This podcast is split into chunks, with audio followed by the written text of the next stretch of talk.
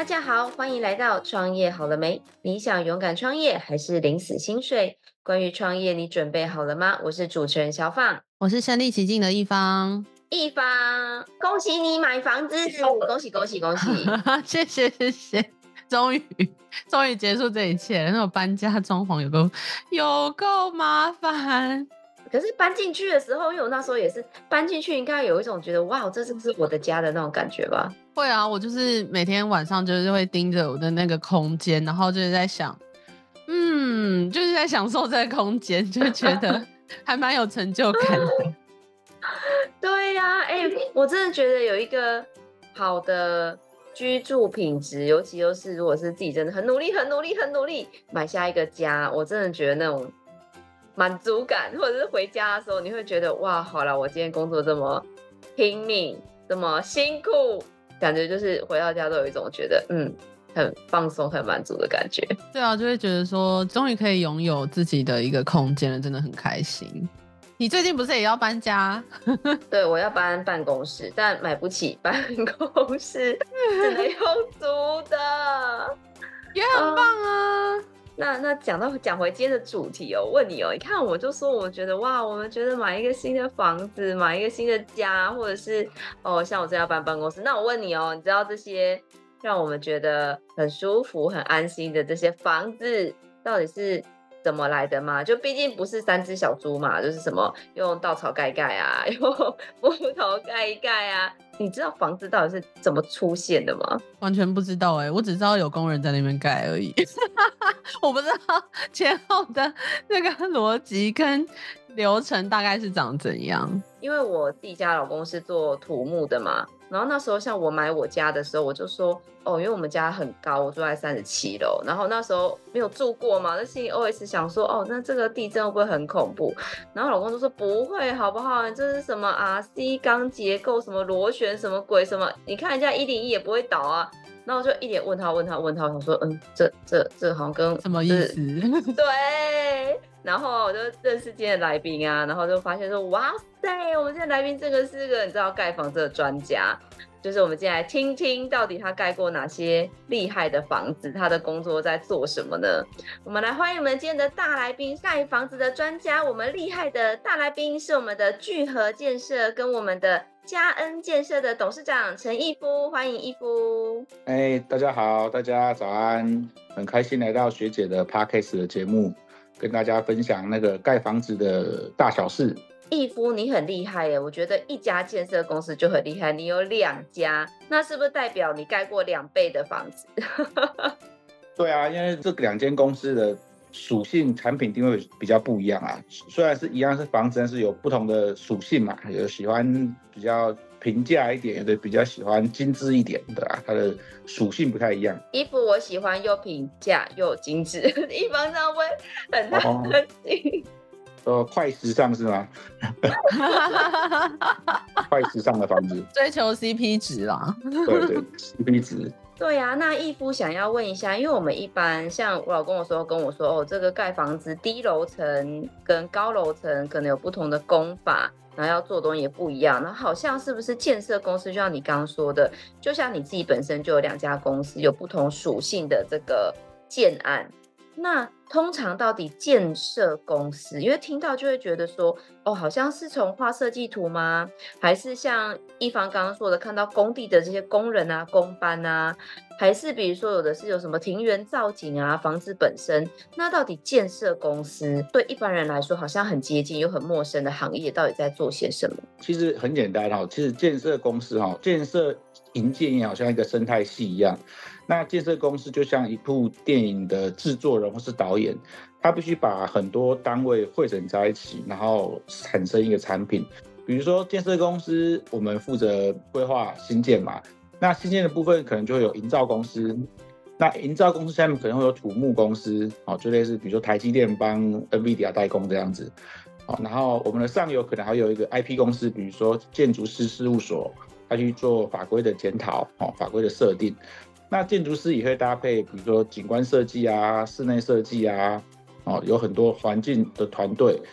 然后建设公司在销售的时候，也会有代销公司或者广告公司来做整合行销。所以建设公司简单来说，就是像是一部戏的总指挥，要看我怎么做产品定位啊、产品售后服务啊，还有引建新建的工程啊。对，所以它其实是一个生态系。那建设公司最主要负责什么呢？常讲 STP，我们产品定位，就说重点是房子要卖得出去，品质要好嘛，哈，要稳定嘛。那你要在对的地方、对的时间点推出对的产品，比如说现在很流行的。比如说青年首购宅，或者是人口少子化，或是老人化，你肯定要推出银发宅或共生宅，那你就要在对的地方推出对的产品，要不然可能就会卡住，或者根本就是。曲高和寡，建设公司要做市场调查，要做资金的筹备，还有选定合作的伙伴团队，不管是营造或是代销，都是我们建设公司要做的事情。那刚刚义夫前面有提到说，就是聚合建设跟嘉安建设两个建设公司是负责不一样的产品定位，就是盖的东西是不太一样的。那我就很好奇，现在台湾的一个就是房屋市场的趋势，例如说小家庭是不是越来越多，就很少那种一间要四五房的那种房子，还是？说其实是有什么样的趋势是可以跟我们分享？是有 M 型化的趋势吗？就是高价的越来越高价，越来越精致，然后小家庭的越来越小，然后两房一房这样子。我觉得这个跟那个我们的环境有很大的差别，因为传统啊，中国人或台湾人啊，哈，就是台湾人会住那个四合院，那可能是阿公三代同堂啊，互相照顾啊，农耕社会嘛。那随着时代演进之后啊，现在因为生的少，甚至只有一对夫妻。所以反而是两房或三房的产品会居多，现在主流是两房，大约二十出头平是台湾的主流市场居多。当然也跟售价有关系嘛，因为现在你以前四五十平或是七八十平的房子，随着总价的原因呐，但是大家还是比如台北市啊，或是新北市啊，还是往比较二十多平哈总价市场去做会影响，对吧？所以现在房子越盖越小。那当然你讲也确实 M 型化这个问题，现在确实就是有另外一一股市场，他喜欢收集豪宅或者是店面。那对他们来说是一个增值或保值的一个东西，所以房地产和其他产品比较不一样，它同时有两种功能。第一个就是刚性需求自住的，第二种就是说它有投资或增值或保值的功能性。对，这是和其他产品比较不一样的这样子。哎，那刚才讲的就是一夫你自己的两家建设公司，在将刚刚讲的就是像 M 型化也好，或者是大家庭，或者是这种富贵人家的搜集这个房产，或者是像我们这种小资族，那以你的两家建设公司又是分别来做什么样属性产品的规划呢？聚合比较属于高颜值比的，它的盖出来的房子会比较设计感，会比较属于年轻人喜欢的。那嘉安的话就是比较 M 型化的另外一端啊，就是比较高单价的产品。那聚合那边会是比较高颜值比的产品，就是比较平价的产品，比较不一样。对，它的市场区隔个性比较不一样。对，他们两间公司的人设不一样啊。那义夫，因为你刚刚在讲的过程中，其实有一件我蛮惊讶的诶，就是我一直以为建设公司只是盖房子，没想到你说要从前面的市场定位，然后到盖出来，然后把它卖出去，都是你们的工作，所以。我有一点好奇，像是你的背景是什么？就是因为感觉做这整件事情的复杂度是很高的。那在这段过程哪一块是你在进入这个领域的时候，你觉得非常困难的部分呢？我创业十几年，已经十四十五年了。那我最早并不是从事营造建筑业，我是做建材业。那因为建材业，我是做那个进口大陆的瓷器也会来台湾卖，就类似 One Boy 这样子哈，来台湾卖。也不是不好，当时我做的瓷器是 to B 的，不是 to C 的，就是不对终端客人，是对水电材料行啊，或相关的，或是 B N Q，就是对其他的那个厂商。那可是会有一个问题是呆账，尤其这种东西只要一出货之后收不到钱，就是完全拿人家没有辙。啊，那个时候刚好有一个机缘巧合，我去读了呃国际企业，然后想说，嗯，那这样不行，这样子因为我的毛利不高嘛，哈，只要一年遇到一笔或两笔呆账，那你是。其实都白做了。那我在思考我要如何转型。那时候看那个 Michael Porter 的五力分析，我觉得我要往我的客人走，还是往我的上游走？比如说瓷器厂或水龙头厂，或是做我的替代品，比如说玻璃，玻璃跟玻陶同一个行业的，或者是说我可能多卖厨具或瓷砖。那我左思右想之后，好像应该往我的客户端走，consumer 走，因为这样子是我议价能力最好的。所以从那个时候，我大概花了两年到三年准备做转型的动作。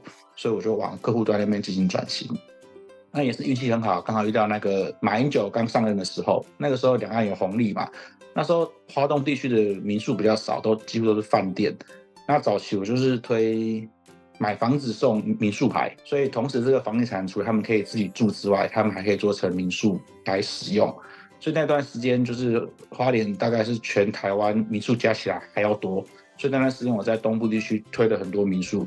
那因为民宿的 STP 就和一般的住宅不一样的嘛，一般住宅 STP 就是便宜，然后有厕所就好了。可是如果你要做民宿的话，你必须要间间套房。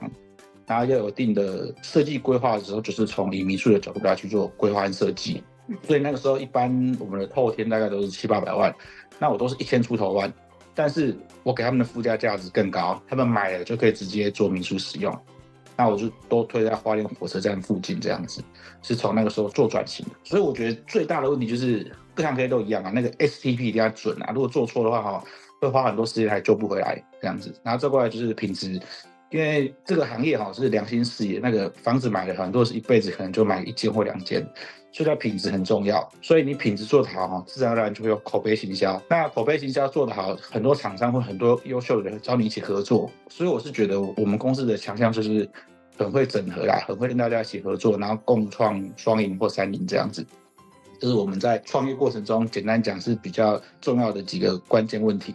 那可以跟我们分享一下，就是你刚刚是讲到，就是从花莲火车站附近就是盖透天的开始，那后来是慢慢是盖到了哪些就是建筑？是包含呃商办吗？还是说你们有办呃百货公司啊什么房子？就是你们大概的历程是长怎么样？我盖了很多种样式呢，除了一般的透天住家之外，我还有盖店面啊。还有那个商办，还有整合式的，比如说就是一楼是 mall，然后上面是住家，也都有这样子。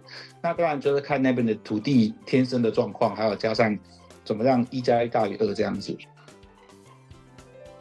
有啊，所以其实房地产有很多种方式啊，有时候不见得是住家，像我们的同行，他就转型盖农舍，退休的农舍。他有的转型做，比如说我们的理克嘛，理克就是我们的学长嘛，Sam 嘛，他们就是把他们家做成卖场嘛。他有的像有的是做那个物流中心，所以其实一样是不动产，有很多种那种方式去经营的啊。那你们公司有最擅长就是做哪一种，或者是你们的客户类型是最多的吗？就是有这种。类型吗？有啊，因为我们这小地方啊，都会互相介绍。那我们比较擅长的就是中小平数的、低总价的，然后高颜值比的。大概在七年前吧，我就开始推那个新加坡式公寓。就是我发现那个房价真的涨得太夸张了，一般年轻人根本要买是很困难的一件事情。那我我就把房型改成大概是小平数的，大概就二十五平左右，然后总价就当时啦，现在是没有，当时就是定价五百万以内这样子，然后用一些系统模板的功法，让这些事情变得。呃，更经济，然后更有效率，它颜值很高，这样子就从设计端开始就要去做调整了，要跟着市场脉动这样子。哎，义夫，我刚刚中间提到一个关键，就是有一些房子是你们自己做的，那有一些房子也是应客户要求，所以就是因为像你刚刚讲到那个 Sam 学长嘛，因为我们之前有访问过他，然后 Sam 就说。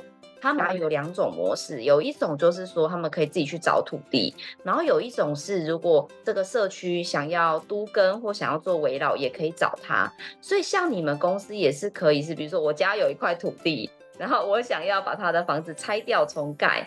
或者是我想要重建，也可以委托你们做这件事喽。可以，可以，可以。像花莲第一间围绕案就是我做的，就是跟一些地主整合。事实上，很多房子已经很老了，就是九二一之前的房子，事实上已经不太能再经过一次那么大的地震，几乎都是会倒了。所以有很多地主会来找我谈合建。那你在地做的久的时候，自然而然就会有口碑嘛，那就会更多人信任你，也不会是一案建商嘛。我们这个健身公司开十几年都没有换过名字，所以他们就会找我们来合建。那第一个安全，第二个它可以它的出租率啊或什么效能都会提升很多，这样子。那个啊，我真的是不得不要拿出来特别聊一下。因为我刚刚听到你说一个建设公司十年没有换名字，你知道为什么我对这件事非常有感受吗？是因为我前两年在看办公室的时候，然后现在台北有很多的那种预售屋嘛，因为可能就像你说的，对于年轻人来说，他可能拿不出那么多头期款，他就会开始用预售屋的方式去看他想要的房子。然后就像有一次，我就去看一个预售屋，就去问我做房仲的朋友，我就说，你可以帮我看一下这个建案能不能买吗？能不能买吗？因为我很害怕。就是那种断头预售物有没有缴了钱之后，最后就得到一个什么都没有的房子，国王的新衣，因为盖不出来。然后呢，我的朋友就跟我说：“好，帮你查一下。”然后就查完之后跟我说：“他说，哎、这个建设公司已经换了很多名字。”然后我就说哈，这什么意思？就是我因为我不是这个行业的人嘛，那因为义父可不可以跟我们分享一下说，一家建设公司十年没有换名字，跟他一直换名字，到底是会发生什么事，会让一家建设公司一直换名字啊？因为事是这样子，就是很多行业啊，哈，就是建设也是这样子，事实上是。很难活过超过十年以上的人，九死一生啊！创业过程来说本来就很困难。那为什么有些建商是是只有一案的？有的是因为税务的问题，就是哎，我肯定要节省税啊，然后可能下一个案子就全部解散，重新开始。第二种就是当然讲的，就是有的是没有要做保护的啊，就是我这个案子盖完我就走，反正我公司都解散了，负责人也不是也不知道是谁这样子，所以还是要找信誉良好的建商来去做购买啦，要不然有些。应该说，全世界啦，很多建设公司都跑路了。为什么？就是因为通膨的关系。大概我们行业大概涨至少百分之二十的硬件成本。那有一些很早期盖的，然后他发现他盖不起来，他就跑掉了。因为它盖起来会赔钱，不盖起来还不会赔那么多钱。像那个，比如说中国那个几个大型建商啊，欧洲的都是这样。不过大家放心啦，因为台湾的建商大部分都蛮健全的，因为我们政府有做比较完善的那个预售屋的履约保证的计划了。对，所以说一般中小型建商他也没办法去卖预售屋，因为他卖出来的钱他不能用，他只能做同业互保。可是有些同业互保，他第一年他也没有资格做预售屋的资源呐，所以台湾的环境。大致上来说是相对其他国家好好蛮多的，对，比较保障消费者。那我知道很多人在选择房子的时候，其实是就是会去挑选建设公司，然后很多人都会说，哎、欸，要挑选大家的啊，或者是大间的比较没有问题啊，等等。可是我就觉得说，就是这是一个迷失吧，就是你怎么可以说哦，就是大间的就一定是好的，也是有很多大间，但是其实 就是很没有良心的一些建商。啊、那就是对于一般消费者来说，你到底应该要怎么样去选择，或是我们应该要具备什么样的？识别能力去挑选出一个比较好的建设公司呢？我觉得几个方向啊，哈，第一个就是一般上网是一个方式嘛，对不对？再过来就是，如果以我这边来说的话，哈，我会去大家去看看它的建材用的是不是很实在啊，因为有些建材是看不到它的钢筋啊、混凝土或是它的过滤设备是不是用那种比较有知名的品牌，因为对某些建商来说，有的是成本，但对某些商来说，品质是比较重要的。你可以比如说去看它的卫浴设备啊，是不是用比较知名的品牌啊？他是愿意花钱给更多消费者去做更好的升级啊？那从一些细节就看出那个建设公司的那个品质啦。然后再过来，我建议啦，哈，就至少要五年以上的建设公司啦。如果五年以下，真的他搞不好只盖过一个案子，很多防水漏水的经验都不是那么充足啦。那还可以看第二个部分，可以看营造厂，跟他配合的营造厂是不是有一定的资历。因为有的时候建设公司虽然他年轻，他也许是别的公司的副品牌。如果这样的话，你可以查他的营造公司是不是在台湾是比较稳健的。因为营造公司它要从甲级、乙级、丙级，它需要一段的时间，不是那么容易的。所以可以去 Google 他的那个营造公司是不是稳健的，对啊，这样子都可以参考这种方式。我跟一方都刚买房子，所以我们对这件事情我们都会很有感受。这样子就是延续刚刚讲的，就是那到底啊，对于你刚刚说要找。就是有信誉的建商，最好要一段时间的，他的经验比较足够。如你所讲，其实对消费者还算蛮有保障，不太会买到那种国王的新衣。那可是为什么又很多人说啊，你还是买成屋比较有保障？那到底在台湾的法规里面，因为您是专家，到底买成屋跟买预售屋有哪些优点跟缺点呢？预售屋的好处是一开始你投入的资金没有那么多。因为你从定签开最多五趴，然后可能按照工期去付款。那如果是买新成屋的话，我觉得你至至少要准备两成的自备款起来。所以很多人会在预售屋新建三年到五年那段时间，他就慢慢去类似像存钱的方式，存到预售屋完工这样子。对，所以预售屋的好处是说，第一个它自备款比较少，第二个它可以根据我们的需求来做客变。比如说，哎，我可能是三房的，可是我家里人没有那么多，我可以做两房的，然后去做调整。再过来，一般来说，预售会比新成屋的价格还要低一点。预售的好处是，呃，年轻人买房子压力不会这么大。那新成屋的话，它也没有，它也不是坏，就是说你马上就可以进去住了，但是你准备比较多的自备款这样子。那你要做客变的话，你可能也没办法变了，你可能就自己要花钱去做装修啊、装潢啊这样子。那它的好处就是说，哎，它已经就在现场，你也不用担心有其他的风险这样子。那在就是你盖了这么多房子的这些案例当中啊，有没有哪几个是你觉得哎？就是盖房子的这个机缘是很特别的，或是你会觉得说，哎，这个客户的需求很有趣，就是有没有比较印象深刻的案例可以跟我们分享？遇到的部分，大概我们都蛮有耐心的，一个一个慢慢处理。但有有一些人哈，就是会故意找麻烦，就是他为了他可能预期房价会更低或更高，他就故意做状况不让我们交屋这样子。就比如说，哎，比如说我觉得这个房子闹鬼啊，还是漏水啊？啊，哪里漏水？就是天气冷，不是玻璃会有冷水泥吗？冷珠啊，他说那是漏水。有一些人就是他为了他自己的状况，就是去就是让他最好，然后骚扰别人，让我们没法正常的交屋这样子。还有遇过最近比较多的，就是他也不想买了哈，然后他也不买要付违约金，你知道吗？就是说签完一个可以扣定金这样子，然后去找那个验屋公司，拿那个高压水柱去喷我们的那个铝门窗啊，一些那个无厘头的要求，就是希望无法顺利交屋成功这样子。所以其实啊，大家不要以为哦，建商都很无良，其实大部分的建商都是良心事业，只有少部分哈故意要闹跑，其实大部分都是还算不错啦。我刚刚听到闹鬼，我都笑了。就是很多 很多奇奇怪怪的，基本就是说我心脏病，就是他什么理由都讲得出来这样子。那一夫从一路以来，因为你这样听起来，你的建设公司已经超过十四年的时间，还有前面建材的这个呃创业的部分。那一路以来这么多的这个时间，有没有什么让你特别印象深刻、特别难忘的一些经验可以跟我们分享？那个建材业哈，这行业比较麻烦，就是呆账的问题。假设我们瓷砖或是卫浴哈贴上去之后啊，因为那个产权在人家家里面，是不能去跟他要的，你就只有呆账这件事情而已。他不给你就是不给你，所以这行业会有这种呆账率的问题啊。尤其是越后面的工作，比如说油漆工程啊，或是呃瓷砖工程，那比较后续的，很长收不到钱，所以这行业还是要小心呆账啊。还有比较有趣的是，最近台湾缺工缺料嘛，哈，就是遇到那个转型嘛。那也 ESG 浪潮也很风行嘛。那我是台湾最近哈比较少数做一个叫做科技系统模板的东西。那这是什么东西？这也蛮特别，就是我们传统哦盖房子要钉模板嘛。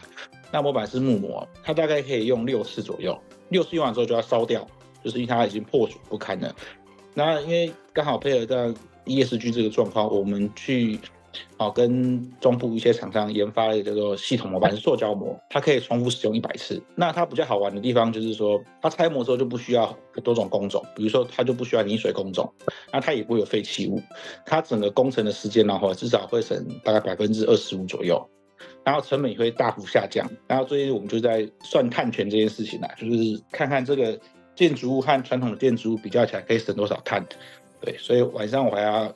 回到学校去跟老师讨论这个怎么计算这个碳权的问题。我相信那个减碳是现在目前的趋势，也会越来越多人就是看重，就是很多客户的也会看重说，哎，这个有没有比较环保啊，或比较呃省电啊等等。那在这方面大概需要什么样的努力？例如说窗户要开比较小吗？还是说，还是说，哎，管线或者是冷气要怎么样吗？就是大概有哪些方向可以努力？我们台湾有那个绿建筑协会，那在美国我记得是 LED 吧，碳排放量哦最高是居家建筑的碳排放量，大概占了百分之七十左右，所以必须从根源来下手。第一个，你说窗开比较大或比较小，确实有这个事情，就是它有没有北向日照？如果有日照太多的话，我们就是窗户或隔热要做的比较好，那就绿建筑工法。比如说，在我们的屋顶层会多加一个隔热层，或是我们的墙壁会加厚，这样它的热效能不会那么多跑到室内，自然而然就可以减少我们的那个能源的损耗。那如果太多的话，我们的玻璃可能就换成隔热玻璃，哦，就像这样子。好，所以在规划的时候，我们就是朝绿建筑上面去做规划。再过来就是说，呃，如果绿建筑规划的话，好，市场有也有几个好处。第一个，在银行端呐、以后未来可能会有绿色金融。永续金融，他们在说，假设你的房子有绿能的话，一般的消费者可能只能贷七成或或八成，可是有绿色建筑的房子买的消费者可以成数贷比较高，利率比较低。好，那如果是外商的话，他们是一定要买关于绿建筑的房子，要不然他们卖出的产品也要算碳税。对，所以这个从规划设计面就已经开始了，那台湾已经在做这件事情了。好，那一夫最后呢，我还是要。每次节目都要公器私用一下，还是想要问一下，因为虽然我才刚刚买完自己家，一方也才刚买完房子，但是我觉得看房子是一辈子的大事。那我相信很多的听众朋友也很关心，除了刚刚你像你讲的，如果买房子首先要看建商，那刚才你有讲说最近还有一个 ESG 的话题，不管是在省这个税，或者是比如说 ESG 一些绿建筑还可以省电费啊，还有很多的自然采光之类的。那到底我们们一个看屋小白，因为我相信大家人生一定都会有第一次买房经验，然后可能还有第二次、第三次。到底以一个专家的角度，我们今天要买房子、看房子，除了听房仲说那些啊，一坪多少钱，地段门牌号码是多少，保值不保值之外，如果像你自己去看房子的话，就除了你家自己盖的，你会觉得应该要注意哪些重点，才能买到一个适合居住的好房子呢？我觉得建商信誉很重要啦，因为建商信誉就是我刚刚讲的，你可以。查那个建设公司，还或者他配合的营造公司，他们的信誉怎么样？这是信用部分。房子不可能百分之一百都没有问题，只是出了问题之后，他有没有好的售后服务，可以协助客人来去做。假设漏水或是什么地方坏掉，他有没有这个态度去帮你把这个房子修缮好、维护好？有没有这个责任？所以，所以我觉得第一个就是看建商或营造厂两边的信誉都可以参考这样子。第一个部分的话是说，呃。我觉得可以从交屋的细节看看出来，因为如果有信用或是有理解能力够好的建商，就是品质够好的建商，他会在交屋的时候你会觉得很舒服，就是不会随便验一验啊，一把一串钥匙给你就走了这样子。他甚至会搭配专业的验屋公司，在交给你新房的时候，就像我们是讲。卖房子的时候，感觉像嫁女儿，就是要把那个全部的资料都准备完整哈，然后交给下一个住户这样子。所以他会准备很多房子相关的证明啊，比如说呃你的无绿植证明啊、无辐射证明啊，或者是那个管路的摄像镜头，都会准备给他，是一个会很完整交屋包的。从那个细项，你就可以知道这个建设公司是不是值得信赖这样子。所以，我可以觉得从两方面：第一个，建设公司跟营造厂的信誉；第二个，在交屋的状况的过程中，是不是很稳定的，是不是很很细心的？那当然也可以搭配适合的验屋公司，也来一起搭配交屋，这样对一般消费者来说会比较比较有保障啊。发问发问，就是你刚刚说的这个是新房，那像你建设公司只负责新房。但像如果你有朋友或者是自己要买二手屋的话，有没有一些就是教战手册，很简单的可以看哪几个点，可以知道房子有没有什么大问题的吗？我觉得，因为它需要设备仪器啦，那我建议可以找比较有规模的验屋公司来去搭配你去验验漏水或者是防水的部分，要不然一般人根本也不会验啊，根本连管路在哪都不知道。对啊，所以你就花个两万块或几万块去协助你看哪里有漏水，它当然不是。像我自己是业主嘛，我我也不怕他来验我，因为我我们都做得很完整，所以像交的时候，我的代销或是我的验屋都很很没问题，因为我们本来就该把这个事情做好，这样子。那你去验中户的时候，我记得中户也可以验那个防水跟漏水，对，这样验出来，房子最坏两件事就是防水跟漏水。对，这两个验好就会比较不会有太大的事情。那那我问你哦，就是因为刚刚讲说交屋前要验屋，但如果说我在验屋的过程中发现了你刚刚说的一些，比如说轻，假设严重一点有倾斜啊，或者是漏水啊这些问题，我是可以法规上是可以解约，或者是我只能请你修好之后再卖给我吗？哎，它是比例的问题，比如说最常遇到是瓷砖捧供，因为。建筑这是手工做，它没有百分之百一定就是没有问题的，它有个比例，比如说，哎，百分之十到十五的部分瓷砖是没有完全密合的，那是可以接受。但如果超过一定的比例，主要是三层或四层，那就不行，就是要重新做过。这样它是个比例。那其实有时候也不是建商的问题，就是因为瓷砖它有时候不会全部平，它有时候会翘。对，但它并不会影响我们使用上面的问题。那这是有一个比例，有一个法规可以参考的。那你自己说漏水哈，是不是可以协议解约？我觉得这就是要谈看到什么程度啦。就是可以谈说，哎，假设真的很严重，整栋都已经破损裂开了，但当然是要退。可是如果是一点点，因为地，因为台湾地震多嘛，哦，一点点是可以处理的。那可能是比例原则啦，多一点点要协议解约，可能也没那么容易。对，所以就要看比例是多少。所以买中古屋的风险就是这个，就是因为你知道啊，地震多，有时候房子也会老化哦，然后久了就是有那个风险，就像买中古车一样啊。那最后也想问一下，就是义夫在建设公司这十几年的历练啊，就是你会觉得说待在建设公司这一行，就是有什么样的核心能力是一定要具备的吗？要有耐心，然后要可以沟通，就是要我最常的工作是沟通，就是。不止跟客人，跟我的工班、跟我的同仁就要沟通，他必须知道我在想什么，要做什么，然后要要一致性呐，就是言行要合一啊，对，所以我觉得沟通和一致性很重要。你老板自己没有以身作则的话，哈，你偷工减料，好，或是你的员工就会跟你偷工减料，对，他就有样学样。那你的态度就要做给他们看。我虽然我蛮年轻，但是工班全部都比我年纪大，大概都五六十岁以上。那当你很认真在做这件事的时候，他们也看得到，那会跟你一起把这件事情做好。有时候我跟他们说哦，你们不是在印模板，你们是在盖一栋建筑物给一个家庭使用。那他们也有参与感，这样子，那他们觉得他做这件事有意义的，这样子才可以吸引那个磁场对的人。我们讲到 POCD 嘛，天时地利人和，所以自己的那个 patient 很重要。那地利就是说，哎，刚好这个土地买得到；人和就是你要带带这些人，因为有时候建筑业界随便都几十亿起的，那个金额都很大，所以说你必须要把这些态度弄弄出来。因为我不可能每天去扛水泥啊，对吧？所以他们都是你要跟他们有互信的信任感。所以我的核心竞争能力就是整合跟沟通，对啊，还有一致性这样子。那伊夫，因为其实我知道每一年有很多各类型的国家考试都是在培育这个。建设相关的人才，因为毕竟不管是桥梁啊，或者是像盖房子，其实都是每个人日常生活中都不可或缺的。就像我刚刚说，我自己老公就是土木相关的嘛。那每一年国家培育这么多的人才，就是可不可以请你一个前辈的角度，呃，跟他们建议两件事？就是第一个，如果你是土木或者是像我建设相关的这些学生，你毕业之后。因为那天我在考场，我就听到说，哦，有人要考公务员，有人就是要去一家建设公司，然后有人就是梦想要自己创业。对，就是你知道在考场就会听到这些学生们说啊，我跟你讲，我已经打听过了啦，哪一家公司比较好？哎呀，你不要这样说，那赚不到钱啊，都很辛苦。就听到那些学子们都有很各种对未来的期待。不知道你对于这样子的，就是即将要进入这个行业，或者是进入这行业已经一段时间，他可能想要转型当老板。或者是想要有更多不同的发展，不知道你一个前辈的角度对他们有什么建言吗？我觉得哈，创业不容易啊，容易九死一生。那我提供一些想法给大家，如果创业路上想要做的话哈，我觉得第一点，人生没有捷径，但是有智径，智是智慧的智。那你去找比你更优秀的人学习，那个人不见得是大公司，也不见得是上个上柜公司，可是那个人在那个行业就是有他的办法。看他的实力，那与其你去大公司变个小螺丝钉，你不如去找一个现场跟他学，让你的人生的师傅可以解决很多问题。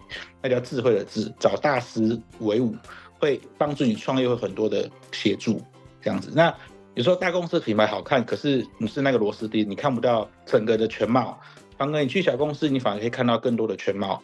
对，学以致用。那读书读书不是不好，但是要有学历啦。那个学历不是那个我们的大学的文凭的学历，是学习能力啦。因为这行业学不完了，我也一直在学啊。因为跟着时代的变迁哈，就第一个是叫要找捷径，那个捷径是智慧的智智径。第一个要有学历、学习能力，比如说，哎，我考完试，我考到比如说技师或建筑师，哎，我就可能就都会了。其实不是这样子，这行业学不完，所以你要有学习能力。这两件事情，我是如果年轻人要创业的话，我觉得这个是蛮有帮助的啦。那最后的最后，我们来请教一下，就是刚刚有说你的两家公司，我们的聚合还有我们的嘉恩，其实有负责不同的颜值组跟这个小资 CP 值组。那不知道在下一个十年，我们的董事长义夫还有没有什么样不一样的规划，可以让我们抢先分享呢？我接下来的十年可能重心会放在那个银发共生宅。呃，银发共生宅的简单讲就是说，因为整个台湾或是整个亚洲很少遇到活那么久的这件事情。那现在以前六十岁感觉很老，现在六十岁才刚开始而已。所以我大概未来的十年哈，呃，针对这个银发化哈，我会把。重心放在规划说银发共生宅，共生的共生，除了五十岁以上的哈，还有就是年轻人，把幼稚园跟银发宅好的放在一起这样子。那我现在正在做执行跟量化的研究，那可能会在六都或者是宜兰啊设定这种产品这样子，这个可能是未来的我会走的方向。当然有兴趣跟我做微老都根的也很欢迎的，旧房子变新房子。一方，我觉得我们现在就要努力存钱，去存我们的银法公生宅。你要跟我当邻居吗？可以，现在开始存。我们要做到哈，连我们都想要去住。我们要做到觉得说，哎、欸，以后我年纪大了，就像你知道，我我像那感觉，简单讲，就是像住在游艇上面玩的感觉。就说你很轻松，你想要去唱歌，还是去哪里玩，或是都有健康的食物，这样子就是。银发族，就是我们的父母亲那一代，就觉得说哇，来这边住是很棒，不是被丢去养老院的感觉，那有孙子可以抱。就是让他们扭转这种观念的想法，这个事情是很重要的。就是同温层嘛，就是我们年纪相仿住在一起，感觉好像又再回到学生一样那个时候。那义父，你不要太早退休哦，我在二十年后，你就会变成三十年的建商，我就要去买你的房子。好 啊，可以啊，可以啊，可以啊，没有什么问题。然后这时候老师就会说，那有没有一栋是可以让？学长姐、学弟妹，大家都住在一起的。老师每次聚会都会说：“啊、你们要贡献所学啊，这样子就要为那个……呃、哦，非常的期待，非常的期待。”那个台大村，我有跟花花学姐讲啊，花花学姐对这个蛮有兴趣的。很不错，很不错。我的退休生活就交给义夫了。好，好，没问题，没问题。一凡，我觉得我今天学到很多东西。我本来只是想来看看，说到底建设公司在干嘛。没想到，我觉得我听到了很多很有用的知识。哎，觉得最有收获当然是在消费者选择的时候，应该要看哪些就是建设公司或者营造公司的一些重点。我觉得收获都还蛮多的。对啊，我觉得今天听的董事长跟我们分享他一路很多创业的历程，那当然也有很多这个行业的 mega。就像是你知道，我不管是在前面访问，还是今天，我还是对于那个董事长刚刚说，原来马桶装在别人家就会变成别人的这件事，让我觉得天呐，创业真的也是太不容易了吧。然后。还有很多刚刚一方说的，得到很多就是教战守则，也给了很多行业的孩子们。如果你想要进到这个行业，那当然我们也会把董事长跟建设公司相关的联系资讯放在下方资讯栏。如果你有想要找一个好的建商，会有更多的合作。或像刚才董事长说的，你有行业相关、ESG 相关这样的一个议题，想要跟我们的董事长联系，我相信义夫都会非常的欢迎。那我们也会把联系的资讯放在下方资讯栏，有需要的听众朋友可以自行参阅哦。如果你喜欢我们的节目，也别忘了给我们五星好评加分享哦。创业好了没？我们下次见喽，拜拜，拜拜，拜拜，拜拜。